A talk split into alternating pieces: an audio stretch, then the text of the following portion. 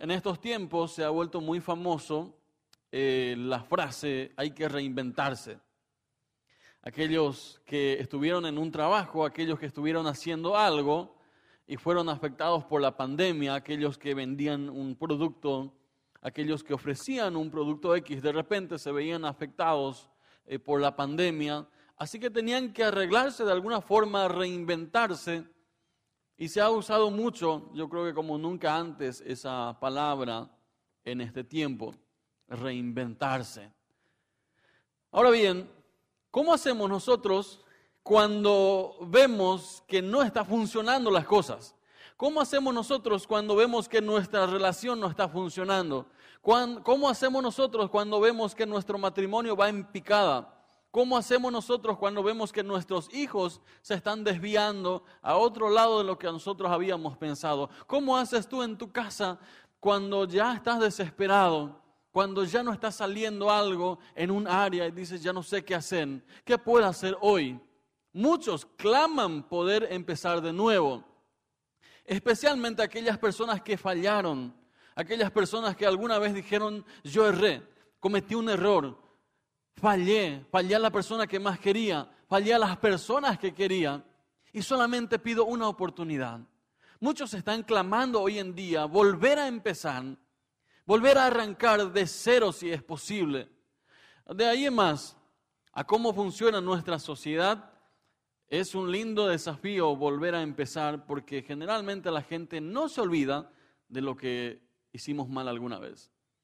La gente es muy experta para decirte, acordate que vos, y acordate que vos, y acordate que vos.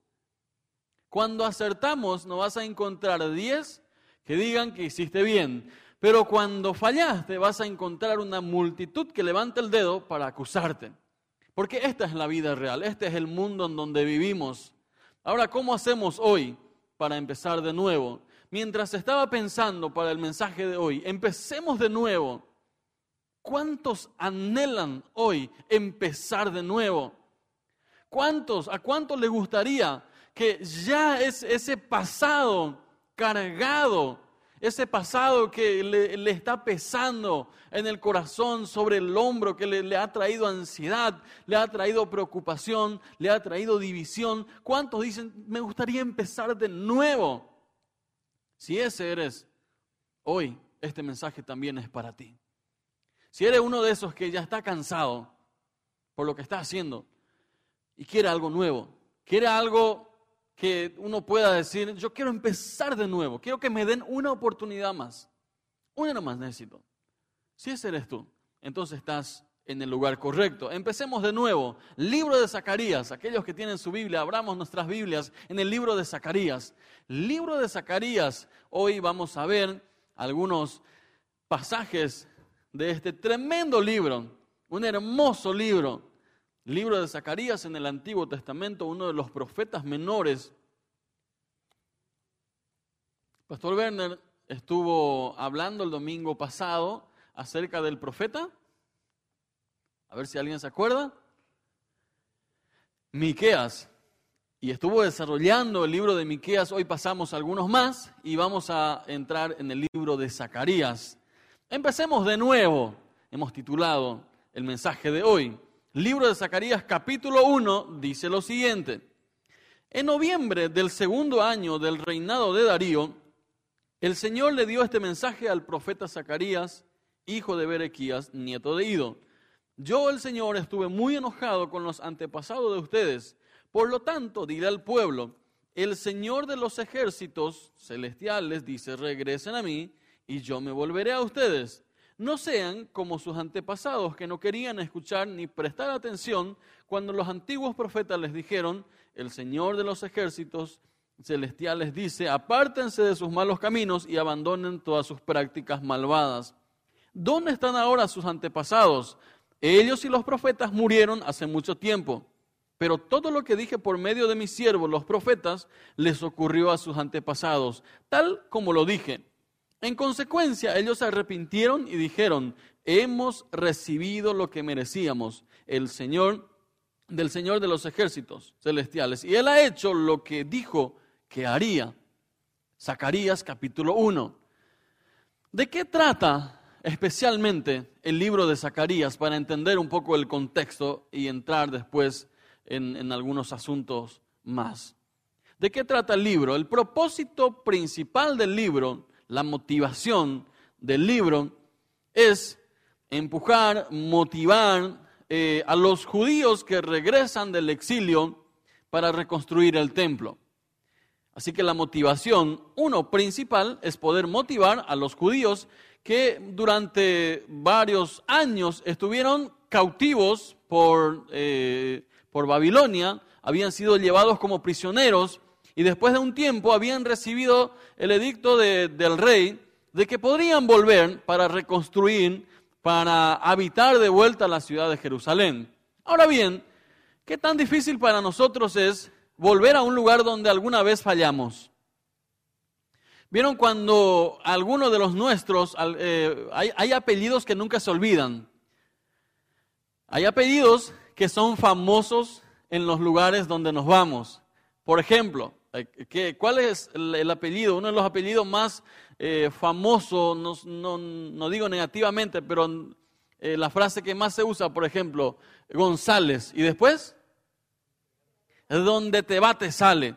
O sea, uno dice, yo soy un González, ya, ya el mundo hace eh, chiste enseguida. porque de alguna forma nuestro apellido marca el lugar donde estamos. Por eso hay apellidos que donde nos vamos a un lugar, es, mm, ese apellido, ¿de dónde será que viene? ¿No será algún pariente de este fulano que alguna vez estuvo acá? Porque sin darnos cuenta, eh, muchas veces pensamos que lo que nosotros hacemos solamente nos va a afectar a nosotros. El pueblo iba a volver, o estaba volviendo, ya llevaban como 18, 20 años para eh, tratar de reconstruir el templo, pero de alguna forma no encontraban la motivación. ¿Por qué?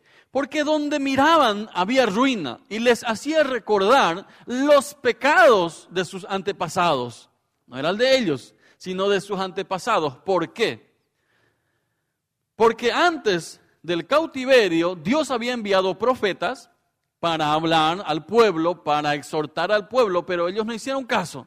Así que eh, ellos habían sido llevados al cautiverio, habían perdido la ciudad eh, por las malas decisiones, por los pecados que cometieron. Ahora, esto es 70, 80 años después, la nueva generación que vuelve, igual no encuentra la motivación porque se sigue sintiendo culpable de lo que otros hicieron. Así que padre que estamos aquí, no creas que lo que tú haces termina contigo. Vas a seguir con tus hijos, porque muchas veces le van a decir a tu hijo, ah, tú eres el hijo de fulano. Nos acordamos de tu papá nos acordamos de tu abuelo. Porque no solamente termina con nosotros nuestros hechos, sino sigue. Propósito principal, motivar a los judíos para que sigan reconstruyendo el templo.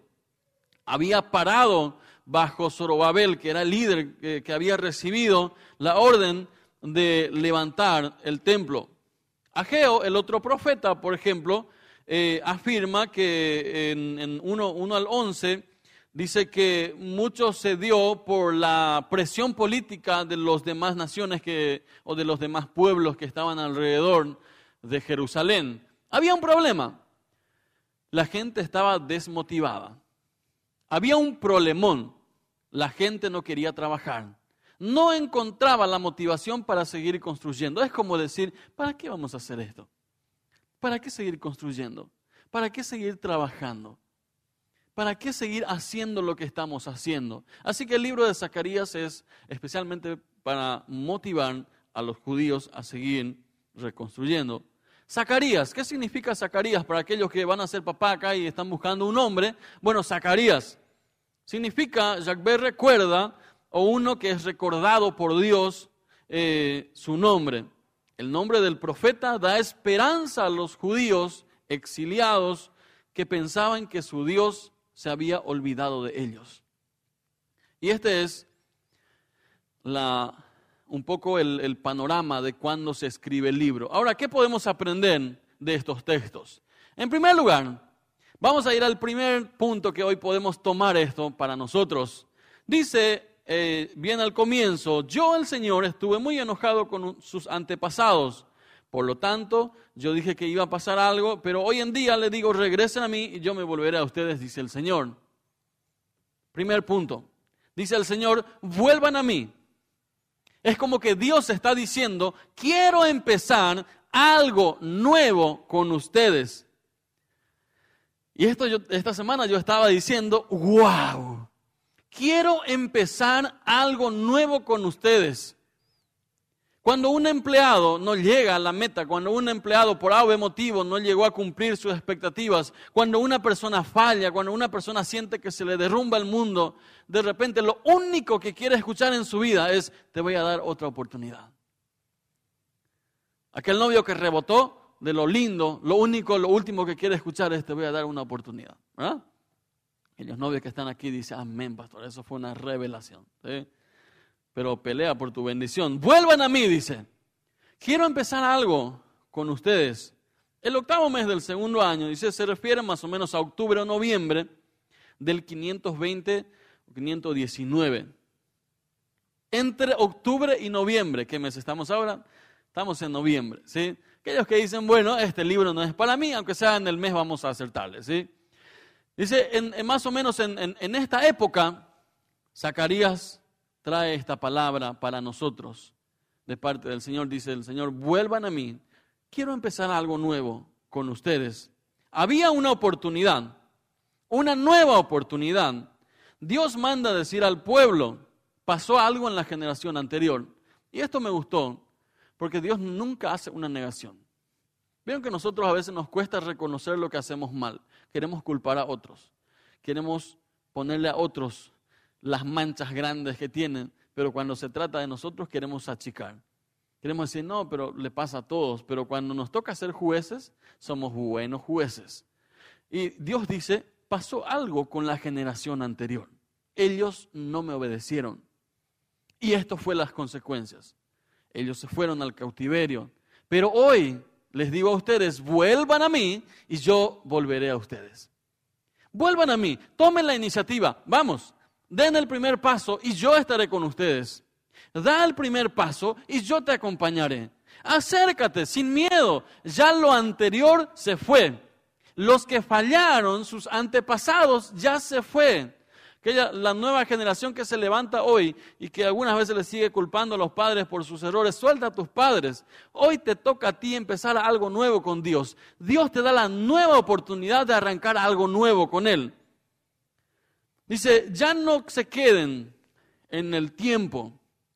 Yo renuevo mi oportunidad para ustedes, le está diciendo el Señor al pueblo de Judá, al pueblo de Israel y sobre todo para nosotros. Es interesante que no dice en ningún lado, eso que pasó ya ni se hable más, sino que el Señor dice esto para recordarles a ustedes lo que pasó. Ya no como para que sientan dolor, sino para ser bien francos, bien directos. Algunos dicen, tú tenés que olvidar ya, ya, ya no tenés que hablarme del asunto. Nunca olvidamos. Pero cuando viene el perdón, cuando viene el gozo y cuando viene el obrar del Espíritu y sobre todo cuando entendemos que Dios me dio una nueva oportunidad, ya no me duele recordar las heridas que me hicieron la gente. Porque algunos dicen, no me hables más o no hables más, parece que nunca, nunca superaste, no es que nunca superó. Cuando hablamos a veces hablamos para testimonio, ya no hablamos para sacar en cara tampoco. Dios dice, yo no hago esto para que no se hable más, sino como un recordatorio. Muchos hablan de perdón, muchos quieren simplemente que se olvide, pero en, este, en estos textos Dios dice, vuélvanse a mí, yo les doy una nueva oportunidad. A tu generación, ya la anterior se fue, ya no le culpes a la generación que pasó. Ahora es tu oportunidad. Ahora es tu oportunidad. Siempre agradezco al, Señor que cuando tenía entre 15 y 16 años, no me acuerdo bien, cuando mi papá me dio para predicar. Sí, siempre, siempre cuento por ahí. ¿Por qué? Porque yo digo siempre, gracias a Dios que no había videos, no había grabación, no había online, no había nada de esa época. ¿sí? lo único que había era de cara a cara y eh, predicarle a la gente. ¿Por qué? Porque yo había escuchado un sermón anterior dije, bueno, voy a predicar esto, era más o menos media hora. Y bueno, mi papá me dijo, metele nomás, vos podés. Así que empecé la prédica, arranqué la prédica y terminé la prédica, más o menos en cuatro minutos y algo, ¿sí? Arranqué, aceleré y terminó mi combustible y ya está. Yo digo, pero ¿qué pasó? ¿Era mi plan algo? Pues yo dije, si, me, si me, guiaba por lo que fue mi error en ese momento, si escuchaba ahí a la gente que si alguien me decía, mira, esto no es lo tuyo, si le iba a hacer caso a las opiniones de la gente, jamás de los jamases estaría aquí. ¿Por qué? Porque una y otra vez Dios me dice, volvé a mí y yo me acerco a ti. Yo estaré contigo. Da el primer paso. No tengas miedo. Cuando, cuando estoy cargado, cuando estás cargado, cuando alguien te acuse, cuando alguien levante el dedo contra ti, da el primer paso, acércate a Dios y dile al Señor, Señor, esta es mi situación. No quiero culpar a otros, sino yo me acerco a ti. No voy a esperar que otros me estén empujando, sino yo voy a dar el paso. ¿Por qué? Porque Dios es el que te llama. Él dice, vuelve a mí. En segundo lugar, el segundo capítulo dice, cuando miré de nuevo, vi a un hombre con una cinta de medir en la mano y le dije, ¿a dónde vas? Voy a medir Jerusalén, me contestó, para ver cuánto mide de ancho y cuánto de largo. Entonces el ángel que estaba conmigo fue a reunirse con un segundo ángel que se dirigía hacia él. El otro ángel le dijo, apresúrate y dile a ese joven, Jerusalén algún día estará tan llena de gente y de animales que no habrá lugar suficiente para todos. Muchos vivirán fuera de las murallas de la ciudad. Entonces yo mismo seré un muro de fuego protector alrededor de Jerusalén, dice el Señor. Cuando estaba leyendo, eh, vieron que a veces nos creemos muy especiales. A veces creemos que somos los únicos que tenemos problemas. Y nos pasa a veces cuando tenemos consejería, la gente cree que es el único que tiene ese problema. Dicen, no, no me van a entender porque no, casi nadie pasa lo que yo paso. Estamos entre muchos en el mundo, ¿sí? Y gracias a Dios que estamos como creo que 7 mil y algo de millones ya hoy en día en el mundo, eh, porque nadie va a poder decir, yo soy el único con este problema. Mínimamente vas a encontrar en tu cuadra unos cuantos que tienen el mismo problema que tú. ¿A qué nos lleva esto? A veces nos creemos muy especiales y tomamos una carga como que a nadie más le pasa lo que a mí me pasa. Y no es así. El pueblo es más grande de lo que crees. Este es el segundo punto. ¿Por qué? Dice el profeta, él, eh, vio a un hombre que trajo una caña de medir y empezó a medir. Empezó a medir la ciudad. Esto es una visión, ¿sí? Esto no es, eh, el, profeta está hablando de una visión de la ciudad de Jerusalén. Se empezó a medir y empezó empezaron a hablar entre ellos. Y había una multitud de gente en la ciudad. Había una multitud de gente y ya, ya la, división, ya la pelea que había en la ciudad había terminado porque está hablando de la gloria futura, está hablando de, de, de la ciudad. Dice, Después de presentar la renovación de pactos, porque en el, en, el, en el, capítulo 1 Dios está hablando, vuelvan a mí y haré un pacto nuevo con ustedes, algo nuevo, ya lo viejo pasó. En el capítulo 2, después de ya de pasar los pactos, el Señor le muestra al profeta una realidad que capaz él no tenía en su mente. Multitud de personas estaban siendo llamados para estar en la ciudad. ¿Qué es esto? Multitud de personas Dice multitud de gente alrededor, adentro, por todos lados. En guaraní sería o panarambada, gente yo cruzapá más o menos, ¿sí? Estaban por todos lados, ¿no? ya no sabían qué hacer. Había mucha gente, pero sobre todo la paz que había adentro.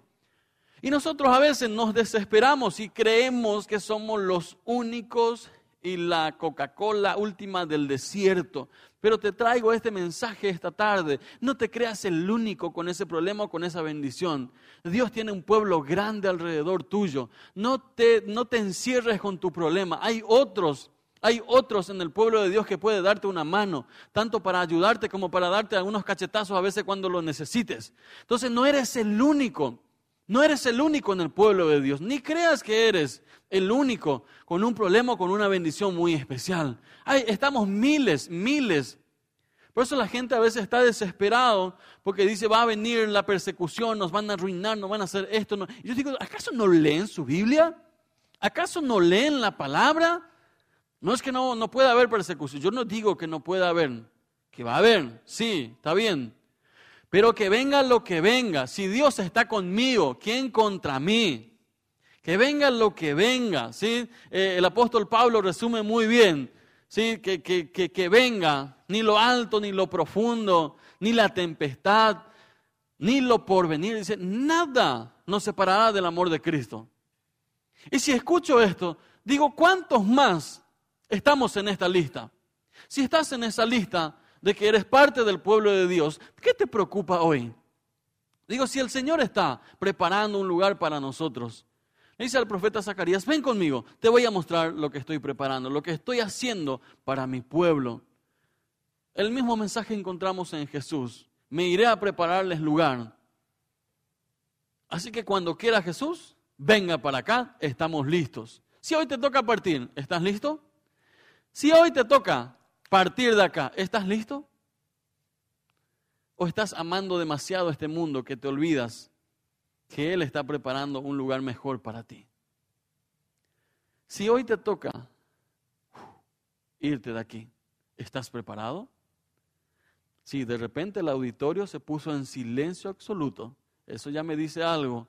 Aquellos que me ven en esta tarde, si hoy te toca partir, aquellos que están preocupados luego, a ver que se le pega algún virus por ahí. Si hoy te toca partir, ¿estás preparado? ¿Estás preparado para estar con el Señor en esta hora? ¿Cómo te está agarrando? En segundo lugar, hemos visto que el pueblo es más grande de lo que crees. En tercer lugar, dice el capítulo 3, entonces el ángel me mostró a Jesús, el sumo sacerdote que estaba de pie ante el ángel del Señor, y el acusador, Satanás, estaba allí a la derecha del ángel y le presentaba acusaciones contra Jesús. Entonces el Señor le dijo a Satanás, yo el Señor rechazo tus acusaciones, así es, el Señor que eligió a Jerusalén te reprende. La ropa de Jesús estaba sucia cuando estuvo de pie ante el ángel. Entonces el ángel dijo a los otros que estaban allí, quítenle esa ropa sucia. Y luego se volvió hacia Jesús y le dijo, ya ves, he quitado tus pecados y ahora te voy a dar esta ropa nueva y fina. Capítulo 3, estamos avanzando, ¿sí? Ya eh, hemos visto la renovación de pactos, hemos visto que el pueblo es mucho más grande de lo que creemos a veces. Y en tercer lugar, vemos que habían recibido el llamado de reconstruir un lugar.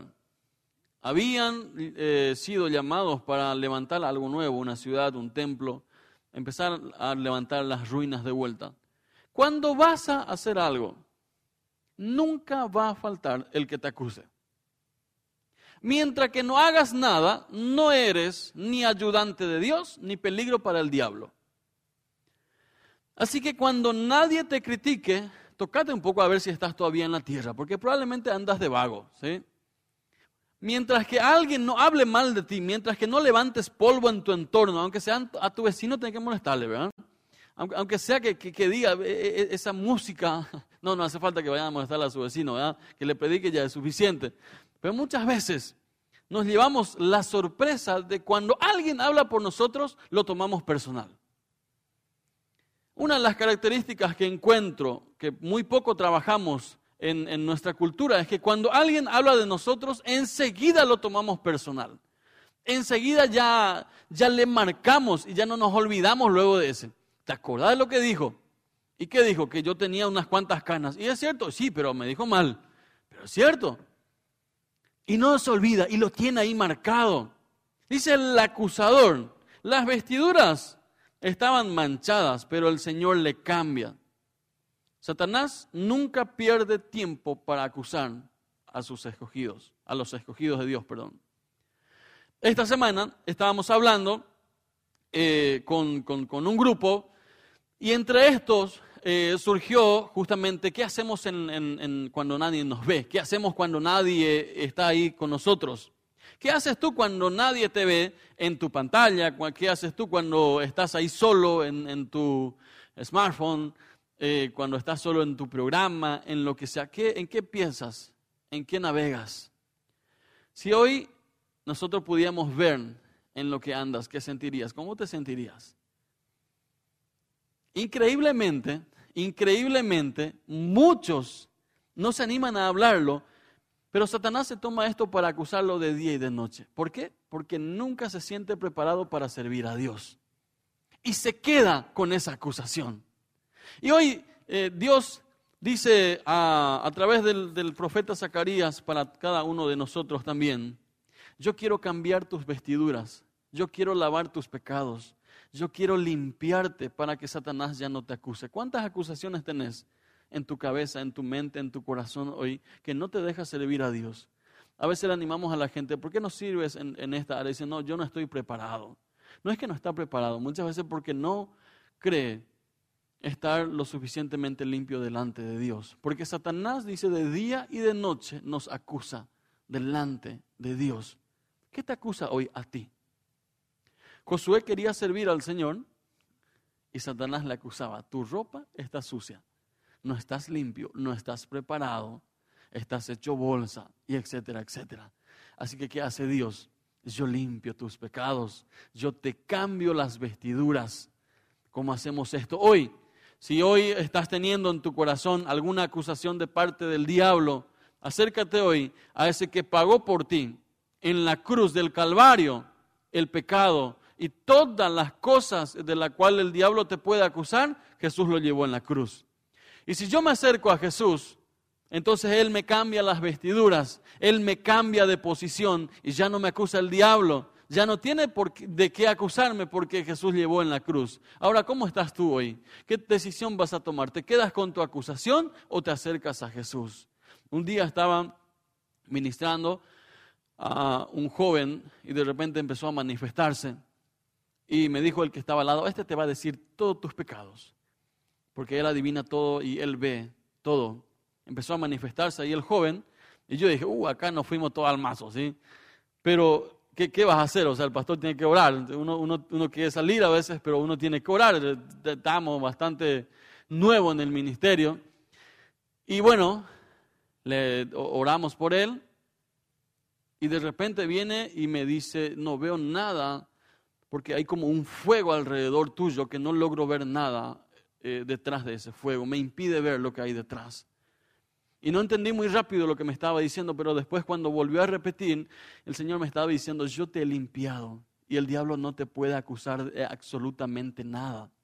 Yo te limpié, yo te puse vestidura, encima yo te cubro con un fuego para que no te toquen. Y dije, en el nombre de Jesús, salga pues de acá. ¿ah? Libre ahora mismo. Nada puede acusarte si estás con el Señor hoy. Por último lugar, capítulo 4, dice, entonces el ángel que había estado hablando conmigo volvió y me despertó. ¿Qué ves ahora? Y siguió la conversación. Dice en el 6, entonces me dijo, el Señor dice a Zorobabel, no es por el poder ni por la fuerza, sino por mi espíritu, dice el Señor de los ejércitos celestiales. Nada impedirá el camino de Zorobabel, ni siquiera una montaña gigantesca, pues se convertirá en llanura delante de él. Aquí viene un cambio para nosotros y un desafío muy especial para cada uno de nosotros. Ya no construyas con lo viejo, es hora de renovar. Ya no intentes construir con lo viejo, ya pasó. Y, no digo para que le des un codito y le digas, escuchaste viejo. Ya, ya pasamos con este tema. No, no, no estoy hablando de esto. Pero muchas veces nosotros nunca queremos renovar. A veces le, le animamos a los empresarios, da un paso. Es hora de renovar tu marca, es hora de renovar tu producto. No, pero es bueno todavía, sí, pero antes de que llegues a ser muy gastado, renueva tu, tu, tu rubro, renuévate en algo. Dice, Zorobabel había sido llamado, había sido enviado, pero había una división entre ellos, entre Zorobabel y otros líderes, y no podían ponerse de acuerdo para trabajar en levantar eh, el templo. No podían construir juntos, no podían trabajar juntos, porque cada uno tenía su propia opinión. Entonces Dios tiene que intervenir y dice, eh, Zacarías le, manda a decir a Zorobabel, vas a tener que cambiar la forma de hacer las cosas, ya no va a ser en la forma antigua, como intentaron hacer los reyes, los líderes anteriores, porque a partir de ahora ya no va a ser con fuerzas que vas a avanzar, Ya no va a ser con tus fuerzas, con tus métodos, ya no va a ser con tu sabiduría que vas a avanzar, sino con mi espíritu. Ya no va a ser con la fuerza de, los militares, ya no va a ser con esto que aquello que vamos a avanzar, sino con, mi espíritu, dice el Señor. Ya no construyas con lo viejo, es hora de renovar. Muchas veces nos quedamos con lo que sabíamos antes, muchas veces nos quedamos con lo que fue bueno ayer, con lo que fue bueno anteayer y nunca, nunca tratamos de superarnos. ¿Cuándo fue la última vez que cambiaste de libro? ¿Cuándo fue la última vez que, leíste un libro de nuevo? ¿Cuándo fue la última vez que agarraste algo nuevo, un programa nuevo, un desafío nuevo? Lo único que no puedes cambiar es a tu cónyuge. Después, sí, puedes darle otro nombre a tu empresa, puedes cambiar de, de rubro, de lo que sea, de trabajo, pero muchas veces nos quedamos y hasta al diablo le hacemos las cosas fáciles. ¿Por qué? Se levanta todo tiene que ser así como está. ¿sí? Se va por aquí, se va en esta cuadra, espera en esta esquina. Tiene que ser el colectivo del color azul. Si tiene una rayita de rojo y azul ya no sirve luego, entonces, bueno, tiene que ser azul. Y así se va, ¿verdad? Entonces es, es muy fácil para el enemigo. Ya no intentes construir con lo viejo, renuévate. Aún Dios se mueve todos los días. ¿Cuántos más nosotros tenemos que movernos? Lo que fue ayer, la oración de ayer, hoy tiene que ser renovado. Por ejemplo, la música de ayer. Algo tuviste que agregarle hoy. Lo que ayer le hablaste a la gente, algo tuvo que haberse renovado en este trayecto. Josué, Zorobabel estaban divididos para la obra y ninguno quería ceder, pero entonces el Señor envía este mensaje tan importante para nosotros, sus siervos. No pierdan el tiempo con peleas o probando armas sino vean que solamente yo puedo ganar las batallas, dice el Señor. Esta semana alguien me dijo, ¿por qué tú no participas en las redes, en las discusiones mm, teológicas? Yo dije, en vez de discutir con los cristianos o con los primos cristianos, prefiero predicarle a la gente que necesite escuchar o que quiera escuchar. Prefiero disipular antes que discutir en las redes. No creo que alguien salga bendecido. Claro, si alguien quiere discutir, adelante, no, no le voy a juzgar. Pero no es mi tarea me preguntaban y me preguntaban, ¿por qué no participa de esas discusiones de los últimos tiempos, de esto, de la bestia, del cuerno, que esto? digo, bueno, en su, en su lugar, en su espacio, pero no voy a usar mis, mis redes para levantar polvo. Prefiero disipular a la gente que hablar de estas cosas que muchas veces traen más división que unidad. ¿Por qué? Hoy en día el mundo está muy polarizado, increíblemente, incluyendo el pueblo cristiano. ¿Por qué? Por cada 10 oración, según una, encuesta, hay un insulto. Vean nomás las redes. Por cada 10 oración dice hay un insulto. Esto es en las páginas cristianas. No estoy hablando de páginas seculares, estoy hablando de páginas cristianas. De 10 comentarios, uno es un insulto. ¿Insulto a qué? Insulto a lo que el otro pensó, a lo que el otro habló. Por ejemplo, para las elecciones en Estados Unidos que si gana este, que si gana aquello, si gana este nos fundimos, si gana aquello va a ser así, si gana este va a ser así, y hay una pelea interminable con este tema. Y yo digo, ¿acaso se olvidan de lo que hoy podemos ver en esta lección también del capítulo de Zacarías? Dice, no van a ser los ejércitos, los imperios los que marquen la diferencia, sino el poder de mi Espíritu Santo el que va a traer la gloria, el que va a traer la presencia, el que va a cambiar el entorno, no va a ser la sabiduría humana. No va a ser un hombre el que va a cambiar el Paraguay, no va a ser el presidente. Oramos por el presidente, oramos por los líderes, pero no van a ser ellos. Si no hay presencia de Dios, si no hay una manifestación del Espíritu de Dios, no hay mucho que hacer. Entonces es nuestro deber hoy decirle al Señor, ya no quiero pelear, ya no quiero pelear en mi familia, en mi trabajo, en mi entorno con mi fuerza, sino que quiero darte lugar a ti para que tú hagas la obra, para que tú puedas marcar la diferencia, para que tú puedas llevarme en los lugares que quieres enviarme. El trabajo y la espiritualidad nunca se pueden contraponer. Los que trabajan y los que buscan y los que anhelan y los que pelean y los que siguen para adelante tratando de renovar siempre, serán los primeros siempre en ser bendecidos. Muchos quieren ser bendecidos, pero son vagos. Muchos quieren alcanzar la bendición, pero no quieren pagar el precio. Y hoy te digo, ¿quieres empezar de nuevo?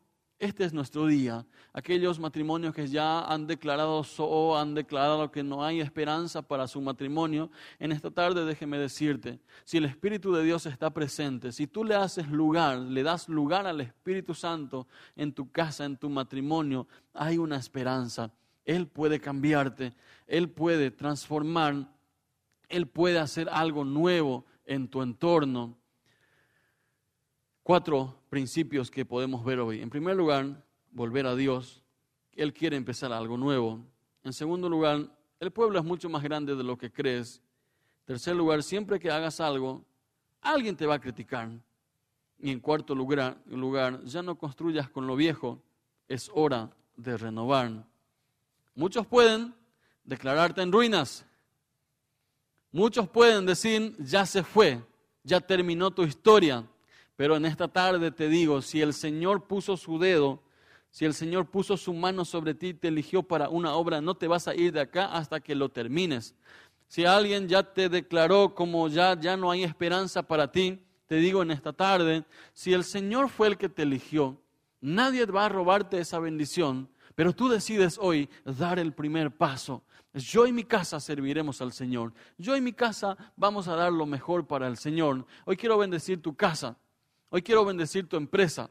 Hoy quiero bendecir tu matrimonio. Quiero bendecir tu noviazgo. Aún quiero bendecir a, a esa novia o a ese novio que todavía no llegó en tu vida, pero va a llegar. Oro por él o por ella para que el Señor prepare tu corazón para que cuando llegue tú estés preparado. Oro para que cuando llegue esa persona que el Señor tiene para ti, tú estés preparado, bendecido y sobre todo lleno del Espíritu Santo para que puedan hacer una tremenda pareja, un tremendo matrimonio que pueda marcar la diferencia. Bendigo tu semana en la empresa. Bendigo para que en tu trabajo, en tu entorno, no decaigas, en, no, no, no decaigas en tu ánimo no escuches solamente a los que te critican, sino busca a alguien que te pueda alentar, te pueda sacar de ese pozo cuando, lo, cuando te caigas ahí. Te bendigo para que esta semana, cuando otros estén en el pozo, tengas gracia también para darles la mano. Que no solamente estés para recibir, sino también para dar a otros. Así que quiero orar contigo Quiero orar por aquellos que, nos ven y nos han pedido su motivo de oración, aquellos que han escrito pidiendo por salud, por renuevo de fuerzas.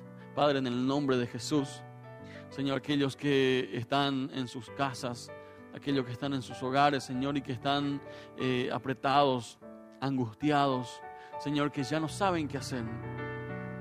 Y Señor, que en muchas áreas les han dicho que ah, es imposible Señor, que en tantas áreas la gente le ha dicho que es imposible en la salud, en la economía, en el matrimonio, en sus relaciones. Señor, en esta tarde, en esta hora, en el nombre de Jesús te pido que así como dice tu palabra, ya no peleen con sus fuerzas, ya no peleen con lo que ellos pueden hacer, sino puedan darte lugar a ti, Espíritu Santo. Señor, que en esa casa, en ese ambiente, en ese ambiente, Señor, en, en sus hogares, tú transformes ahora toda presión, toda depresión, Señor, toda angustia en esa casa. Tú, Señor, cambies esto y puedas poner en ese lugar el gozo de tu espíritu, el gozo de tu presencia, así como tú sabes hacer. En el nombre de Jesús.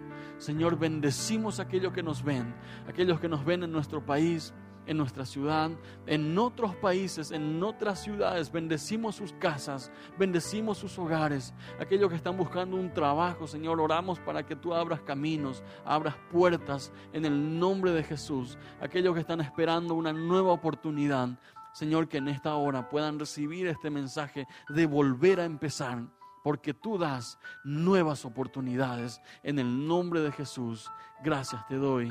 Amén y amén.